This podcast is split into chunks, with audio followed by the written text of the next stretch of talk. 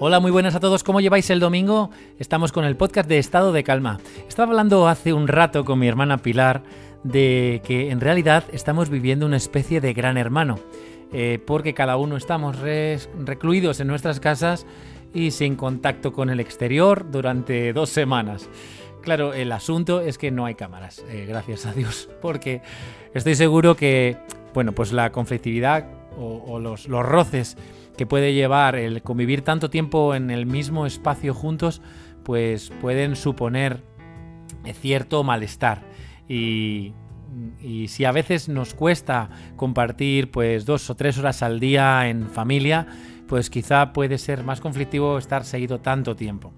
Eh, precisamente para eso, desde el Instituto de Gestal, eh, hemos habilitado una atención online por videoconferencia gratuita para esos padres, adultos, incluso jóvenes, adolescentes que queráis hablar con nosotros, pues para que os propongamos ideas, que os ayudemos a, encontrar soluciones para manejar las relaciones en el día a día que, se están dando, ¿no?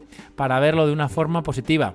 Porque ante una eventualidad así, pues podemos tomar dos caminos. Eh, un camino sería el, pensar en a ver si esto dura lo menos posible y podemos salir de este malestar. Eso sería ver la situación, el hecho, pues desde el punto de vista del problema, del conflicto. Pero eh, también podemos pensar en la realidad, aprender a estar en cada momento y ver qué necesitamos hacer para sentirnos bien, sin pensar si el encierro va a durar pues, eh, perdón, encierro, el, aislamiento, que ya la palabra encierro tiene una carga bastante fuerte. Si el aislamiento pues va a durar un día, dos días, una semana, dos semanas, o cuánto tiempo va a durar. Y entonces pensamos simplemente en cada momento en qué necesito ahora para estar bien. Eh, necesito moverme, necesito bailar, necesito un abrazo, necesito hacer algo creativo, qué es lo que me equilibraría.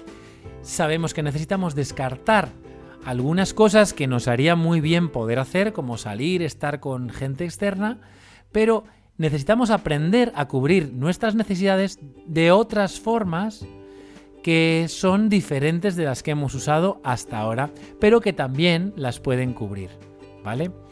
Y eso significa tomarse esta, esta vivencia estos días como una oportunidad.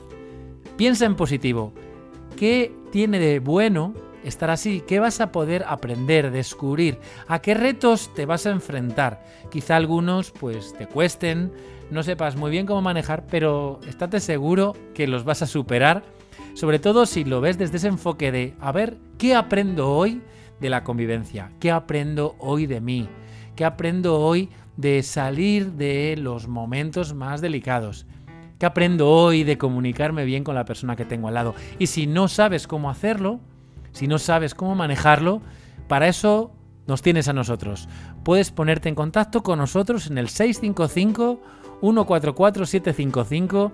Yo soy Francisco y también está a mi lado Patricia, que a través de videoconferencia podremos hablar contigo y compartir cómo te vas sintiendo y darte las pistas o eh, encontrar las orientaciones que te hagan falta.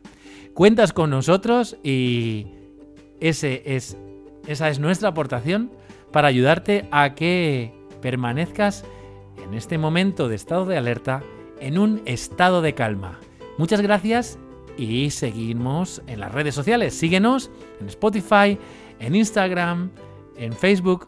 Puedes seguirnos tanto en estado de calma como en nuestro perfil del Instituto de Gestalt Práctica. Un abrazo y hasta el próximo.